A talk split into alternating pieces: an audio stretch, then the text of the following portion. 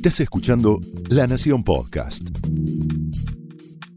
A continuación, el análisis político de Carlos Pañi en Odisea Argentina. Muy buenas noches, bienvenidos a Odisea. Bueno, estamos ante un proyecto, un nuevo proyecto de estatización por parte del kirchnerismo. Es el primer proyecto de estatización de Alberto Fernández. Hoy salió a defenderlo. Vamos a analizar qué significa esto.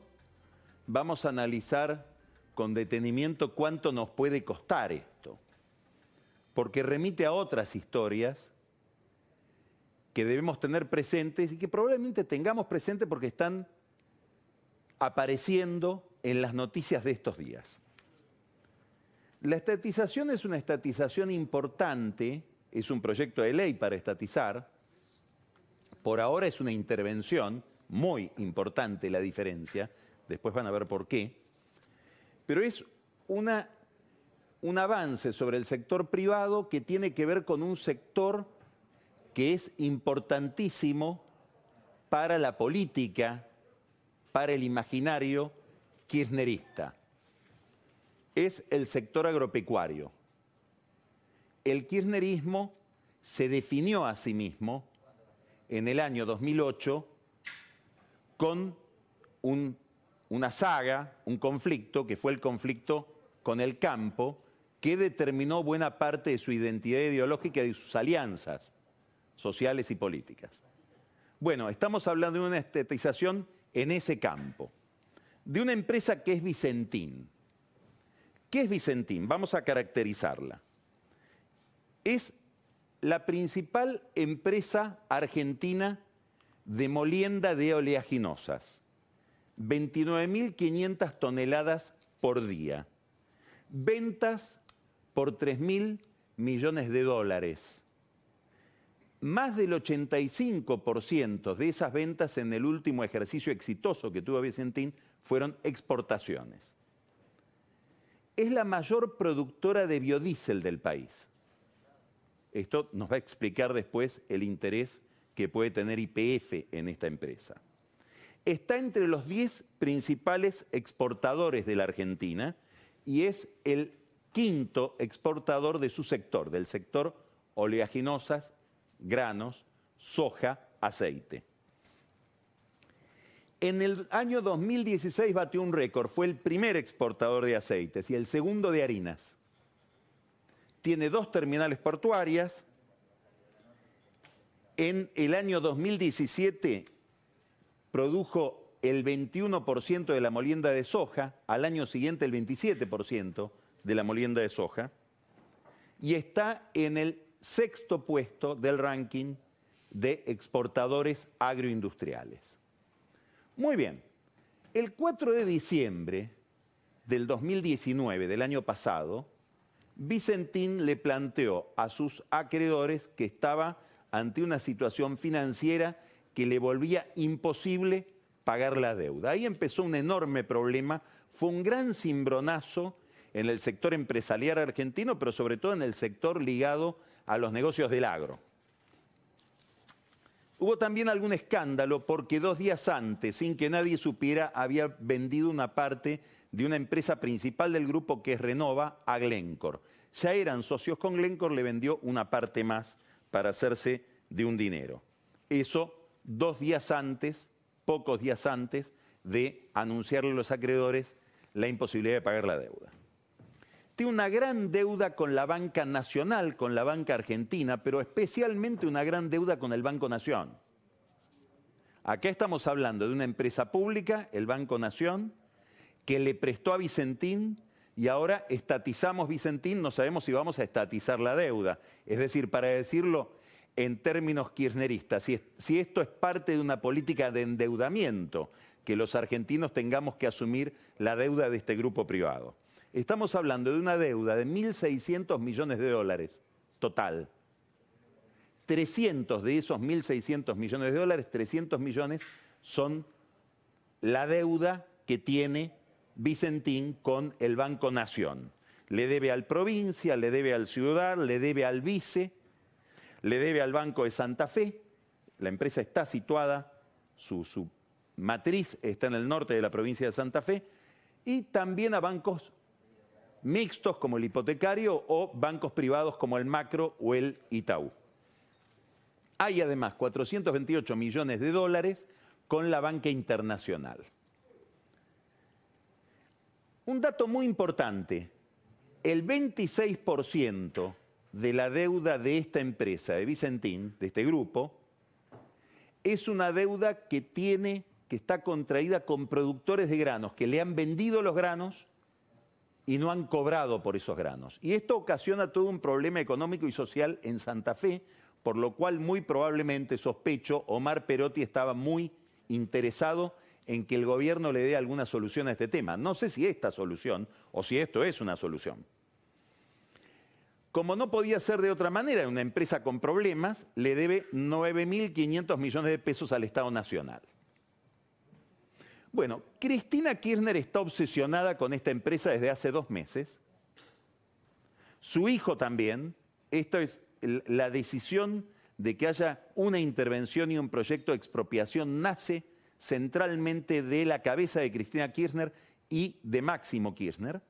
Ella le encomendó a Oscar Parrilli en el Senado que iniciara una comisión para investigar esta situación de Vicentín, la deuda de Vicentín con el Banco Nación. Ahí hubo una posición muy fuerte de Claudio Lozano, que es director del Banco Nación, que en su momento denunciaba por corrupción al gobierno de Cristina, pero que ahora le marca un poco la política al gobierno en esta materia. Alberto Fernández conoce bien el tema, se interesó por el tema temprano.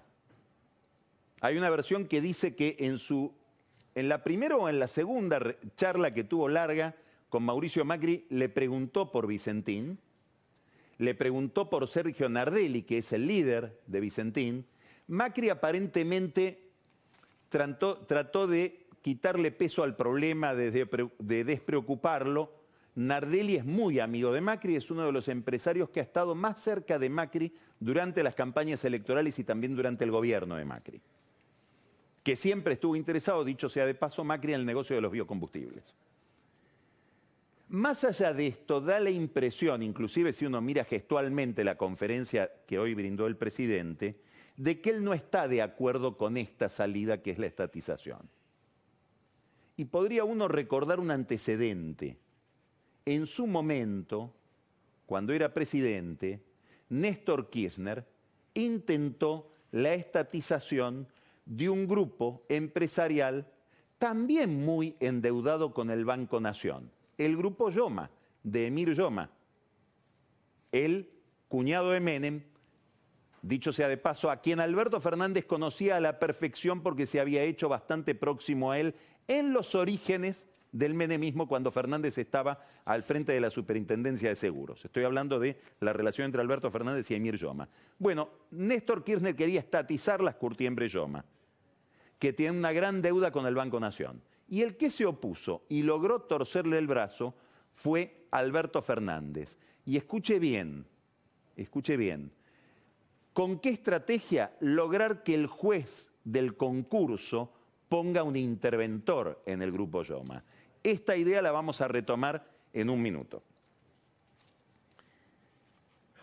Los de Vicentín hasta hace tres días por lo menos ignoraban todo. Hubo algo que desencadenó la medida durante este fin de semana. Ellos estaban viendo inclusive si podían operar para vender algunos activos y, e ir manejando el, concurso de acreedores, donde, como ustedes saben, cuando hay un concurso, el empresario que está concursado tiene una participación importante. Distinto ya sí quebró.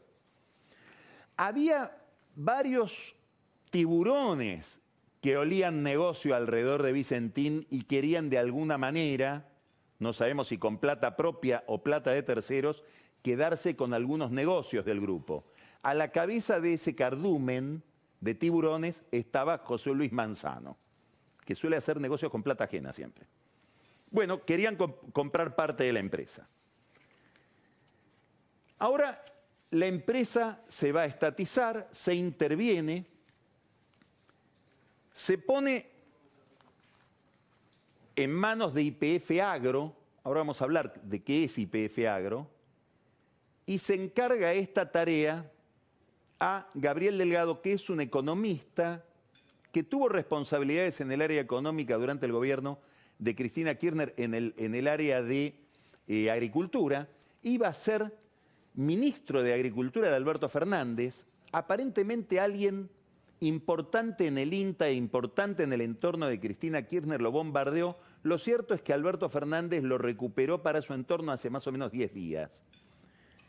Bueno, ahora al frente de IPF Agro, el economista Gabriel Delgado va a hacerse cargo de la conducción o de la gestión de Vicentín. ¿Qué es IPF Agro? Da la impresión de que fuera una empresa subsidiaria de IPF. No, es una línea de negocios de IPF, muy desarrollada en los últimos cuatro años bajo la gestión de Miguel Gutiérrez. ¿Cuál era la idea? Aprovechar la participación de IPF en el mercado de venta de gasoil para el sector agropecuario para ofrecerle a ese sector agropecuario otros productos de IPF o de IPF en asociación con otras empresas. Esos productos podían ser semillas, podían ser camionetas, podían ser seguros de protección de cosechas. Y la peculiaridad de este enfoque de negocios es que cobraban con granos, por lo cual IPF, a través de esta línea de negocios, que no es una sociedad, sino solamente un rubro de negocios de la petrolera, pasó a, figurar en el décimo puesto de venta de granos y aceites de la Argentina. Este mercado de venta de combustibles de gasoil al que se dirigió IPF en estos años es un mercado de aproximadamente 70.000 productores agropecuarios en, que forman parte de un sector que está compuesto por aproximadamente 320.000 productores agropecuarios. Es es una participación considerable. No es para nada, obviamente, un negocio hegemónico.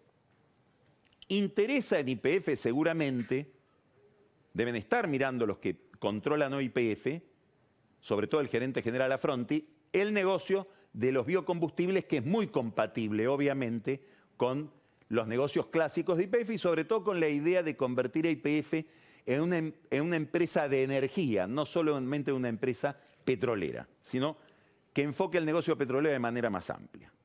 Una curiosidad, una curiosidad, Guillermo Nielsen, que es el presidente de IPF, hace pocos días dijo que IPF se iba a retirar de todos los negocios que no fueran específicamente hidrocarburos, es decir, petróleo y gas. Bueno, ahora le deben haber avisado que se va a dedicar al agro. Tendrá que ajustar su enfoque. Lo digo un poco en broma para mostrar los desajustes que hay en tantas áreas del gobierno donde conviven distintas familias y no se sabe bien quién pone el concepto. Hoy cuando escuché la información, cuando me comentaron que esto iba a anunciarse, más o menos dos horas antes del anuncio, una persona que conoce muy bien el pensamiento, las ideas, la mentalidad de la cámpora, me dijo, ¿cómo se van a poner las cerealeras? Uno cuando habla con gente del sector granos, con gente del negocio de los cereales, dicen, bueno, Vicentín tiene un peso, obviamente, ya lo describimos, tiene capacidad de acopio, tiene capacidad de compra-venta de granos, tiene capacidad de generación de biocombustibles, de molienda. Ahora, no es determinante en ese mercado. Y con la espalda de IPF, bueno, tampoco, salvo que IPF avance en esa política que acabo de comentar con IPF Agro y avance en el negocio de manejar granos, cobrando granos por otros productos. Más allá de eso, estos serían los datos reales, digamos. En la cabeza de Cristina, y probablemente mucho más en la cabeza de su hijo, de Máximo, la estatización de Vicentín es abrir una ventana que le permitiría fantasear con algo así como una Junta Nacional de Granos, alguna palanca como para intervenir en un negocio que para ellos representa una obsesión. Ya hablamos del conflicto con el campo en el 2008 y representa una obsesión por algo muy obvio. Quien dice granos en la Argentina dice dólares. Es decir, estamos hablando del mercado de granos y oleaginosas e indirectamente de la oferta de dólares, que es, como sabemos, un problema histórico de la Argentina y un problema histórico y un problema especial de este gobierno en este momento, como vamos a hablar después con Marcos Buscalia.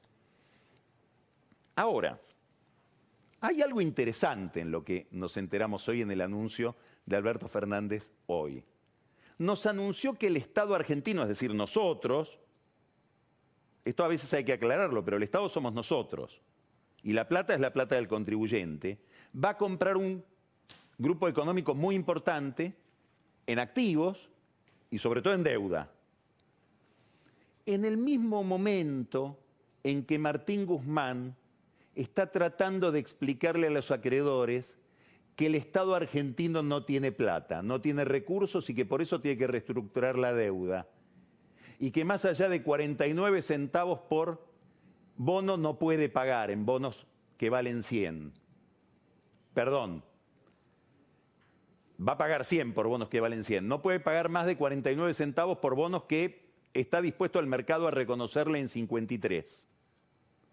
Probablemente termine pagando 53 porque ahora se comenta que Guzmán está dispuesto a ofrecer no solamente lo que ya ofreció, empezó ofreciendo 40, ahora estamos ya llegando a 49, podría llegar a 53 o más con un bono atado a las exportaciones o al crecimiento, que fue el gran negocio que hicieron los acreedores en la época de la baña y vuelve a aparecer Guillermo Nielsen.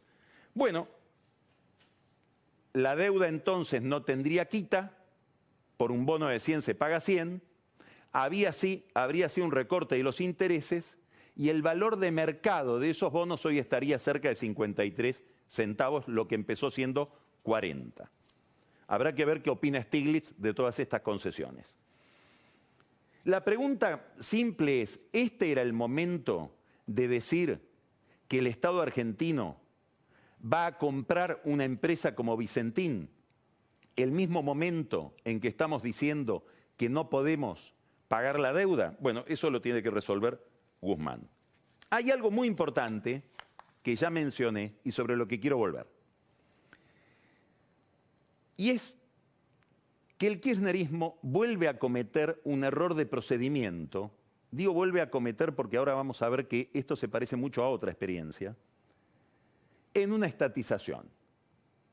¿Por qué? Porque en vez de hacer una ley de estatización y estatizar, primero interviene la empresa, designa un interventor. Y esto genera una enorme incógnita en estas horas en los especialistas en derecho comercial porque dicen, esta empresa está concursada.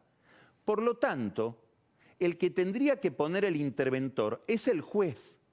Lo que está haciendo Alberto Fernández es reemplazar al Poder Judicial desde el Poder Ejecutivo. Y en vez de estatizar e intervenir, que sería una función que tiene que cumplir la justicia en una empresa concursada.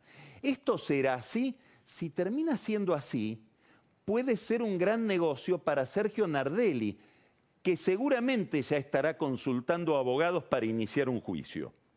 ¿Y por qué la pregunta tiene valor?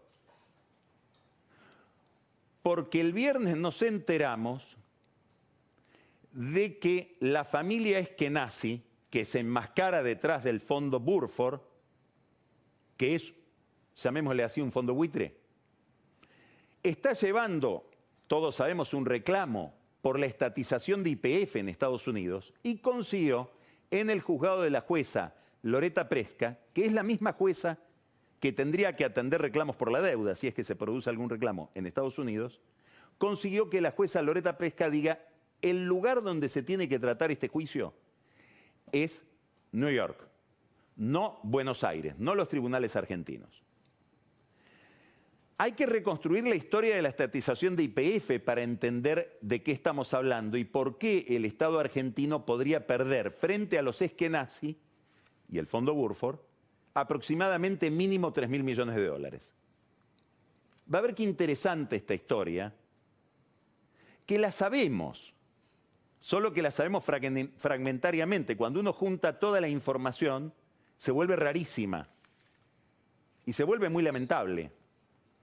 Vamos a tratar de narrarla rápidamente. Oscar Parrilli, vuelve Oscar Parrilli, fue el miembro informante de la privatización de IPF, sí, dije bien, no estatización, privatización, Parrilli, de la privatización de IPF durante la presidencia de Carlos Menem. Sí, no dije Néstor Kirchner, dije Carlos Menem. Parrilli era diputado, presidía la Comisión de Energía de la Cámara de Diputados y pronunció un discurso donde dijo que IPF debía ser privatizada, privatizada, para mayor gloria de nuestro jefe Carlos Menem. Básicamente ese era sintéticamente el discurso. De esa privatización, el Estado tuvo que compensar a provincias, salen los fondos de Santa Cruz, que van a manos de Néstor Kirchner los mismos, bonos que después los mismos fondos que después desaparecen, en un proceso de fuga de capitales, ya que está tan de moda la fuga de capitales y los reproches del kirchnerismo, lo que compran dólares, fue un proceso de fuga de capitales. Vamos a volver después a los fondos de Santa Cruz. Pasan los años, Néstor Kirchner llega a la presidencia y tiene obsesión. Así como hay una obsesión a partir del 2008 de intervenir en el mercado de granos, Néstor Kirchner apenas llega en el 2003, tiene una obsesión de intervenir en el mercado petrolero y crea Enarsa. Parece que cuando se reunía con Evo Morales, con Lula da Silva, con el, sobre todo, Hugo Chávez, se sentía como disminuido Kirchner porque los otros tres podían agarrar un teléfono y dar una orden sobre el mercado petrolero de sus respectivos países porque tenían una empresa estatal para hacerlo, y él no. Esto inspiró en Arsa, no sirvió. Entonces, en el 2007 se decidió algo que eufemísticamente se llamó argentinización de IPF. El jefe de gabinete era Alberto Fernández. ¿Qué quiso decir el gobierno de aquel entonces con argentinización? Darle el 25% de IPF a un empresario argentino. Se hicieron consultas, se mencionaron a varios empresarios, se lo llevaron a Kirchner, pero él dijo, no, no, no, no, no, no, no. El que se va a quedar con el 25% de IPF va a ser Eskenazi, la familia Eskenazi. ¿Quiénes eran los Eskenazi en aquel momento, los mismos que ahora, dueños del Banco de Santa Cruz? Aparecen ahora informaciones en, la prensa oficialista respecto de que los Eskenazi no eran tan amigos de los Kirchner, que eran amigos de todos. Bueno, hay que recordar lo siguiente. Cuando el juez Ollarvide investigó, entre comillas, simuló investigar el enriquecimiento ilícito del matrimonio Kirchner, la causa de enriquecimiento que puso Kirchner para explicar por qué tenía un patrimonio difícil de justificar era que la familia Eskenazi en el Banco de Santa Cruz lo remuneraba con una tasa de interés que era por lo menos cinco veces la del mercado. Solo con un amigo se hace eso. Corremos la película mucho más acá. Aparecen los cuadernos, aparece la investigación de Bonadío sobre los cuadernos. El contador Manzanares, el mismo que explicó delante de Ollarvide, que Kirchner era rico, entre otras cosas, por la tasa de interés con la que lo remuneraban los esquenazi en el Banco de Santa Cruz, Manzanares, el contador, dijo, yo lo escuché a Daniel Muñoz, el secretario de Kirchner, decir que la plata física que acumulaba Kirchner se trasladaba a Buenos Aires y la trasladaban a una bóveda de la que tenían llave dos personas. Francisco Larcher, que era el segundo de lo que en aquel momento se llamaba Secretaría Inteligencia, el íntimo amigo de Silvia Magdalani, que ahora está en los diarios por presuntamente espiar gente de la oposición y del propio gobierno en la época de Macri, Francisco Larcher y Sebastián Eskenazi, el hijo de Enrique Eskenazi. Serían los dos, dijo eh, Manzanares, que trasladaban la plata negra de Kirchner el juez Bonadío murió sin investigar Eskenazi con el que comía en el restaurante La Pecoranera. La Cámara le pidió que lo investigue, tampoco lo investigó. Es una zona oscura, incógnita, de la causa de los cuadernos. Bueno, a esta gente, que aparentemente, según Manzanares, le prestaba la plata con una tasa extraordinaria al presidente Kirchner y trasladaba su plata, Kirchner le da el 20, Kirchner no, Repsol, presionada por Kirchner, le da el 25% de IPF. ¿A pagar cómo? Con los dividendos que generaba la propia IPF. Gran oportunidad para Repsol de cobrar también esos dividendos e ir sacando la plata de la Argentina. Es decir, de ir vaciando IPF. Eso fue la kirchnerización de IPF. Hubo algo más, una participación misteriosa del banco Credit Suisse en esta compra de los Eskenazi del 25% de IPF que lo hicieron en dos rounds. Ahí intervino un banquero muy amigo de Sebastián Eskenazi, Pedro Chomnales, y Andrea Camp, que también era funcionaria del Credit Suisse. ¿Por qué interesa esto? Porque aparentemente aquellos fondos misteriosos de Santa Cruz, después de dar vueltas por el mundo financiero, terminaron en el Credit Suisse de manera misteriosa. Es una hipótesis que tampoco nadie quiso investigar. No se sabe si el respaldo de los Eskenazi en el ingreso a IPF fue la recaudación de la provincia de Santa Cruz de aquella privatización de Parrilli. Sigo, porque llega Cristina. Aparece un conflicto con la familia Eskenazi. Lo echa Eskenazi de su despacho a Sebastián Eskenazi el 27 de diciembre del 2011 y avanza con Kisilov en la estatización. Estatización del 51% IPF que deja fuera de IPF a Repsol y a los amigos Eskenazi. ¿Quién lleva adelante la parte jurídica de todo esto? La parte verbal, discursiva, Kisilov. La parte jurídica, Carlos Zanini. No van al Congreso, primero intervienen, igual que con Vicentín. Kisilov va al Congreso y hace un discurso corto, cuatro horas, y explica que no vamos a tener que pagar un centavo por IPF, es más, que ellos nos van a tener que pagar a nosotros por pasivos ambientales. Y que esto de que hay un contrato entre privados que se llama convenio o estatuto de la empresa, eso lo pasamos por encima porque es el Estado. Muy bien. Finalmente se estatiza. Eso que no nos iba a salir nada, nos salió 5.600 millones de dólares que hubo que pagar por el 50% de las acciones de IPF que se pagó en bonos que se deben saldar el 2024 o se reestructurarán ahora con una tasa de interés. Más o menos hoy son 9 mil millones de dólares. Lo que no nos iba a salir nada según Kisilov. Los pasivos ambientales IPF o Repsol no los pagó. ¿Qué es lo interesante de esto? Que los eskenazi, que se llaman para estos fines Grupo Petersen, habían hecho toda esta operación con empresas españolas que a su vez dependían de empresas australianas. Es decir, ni siquiera fue argentinización, fue australianización, rarísimo. ¿Qué hicieron? Un reclamo. Le venden los supuestos derechos porque en la, en la estatización no se tuvo en cuenta el estatuto.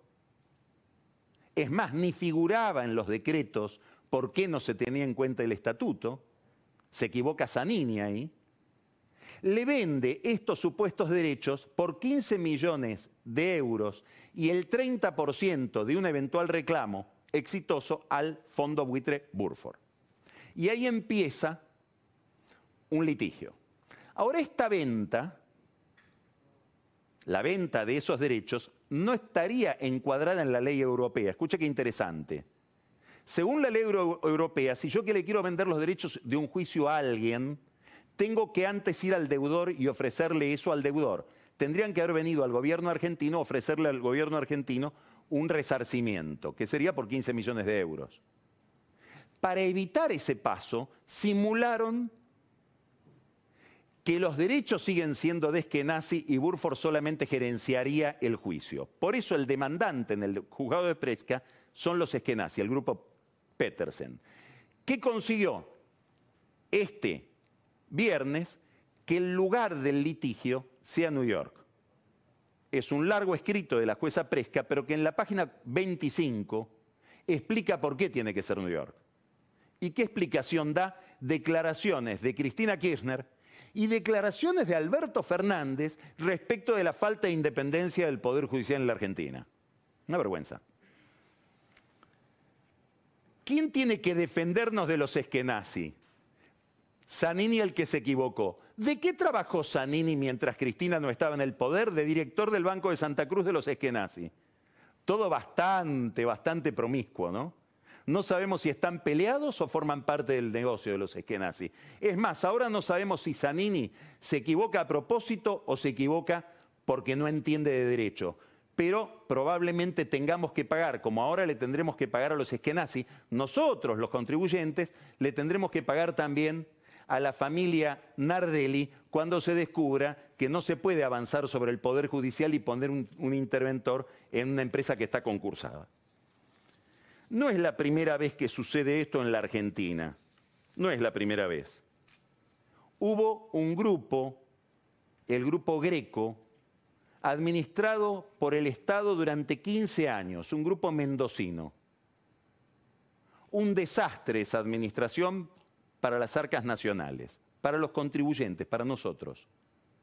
Curiosamente, en el año 2006 contrabandeado en un artículo misterioso del presupuesto que descubrió Ernesto Sanz en el Senado, iban 600 millones de dólares más para el grupo Greco.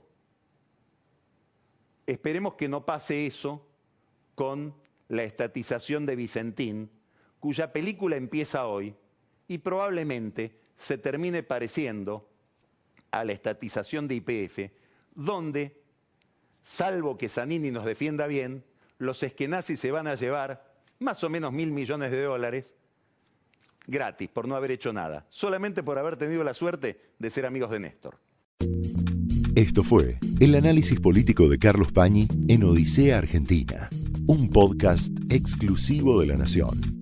Escucha todos los programas de La Nación Podcast en www.lanacion.com.ar. Suscríbete para no perderte ningún episodio. Estamos en Spotify, Apple Podcast, Google Podcast y en tu reproductor de podcast favorito. Seguí escuchando La Nación Podcast.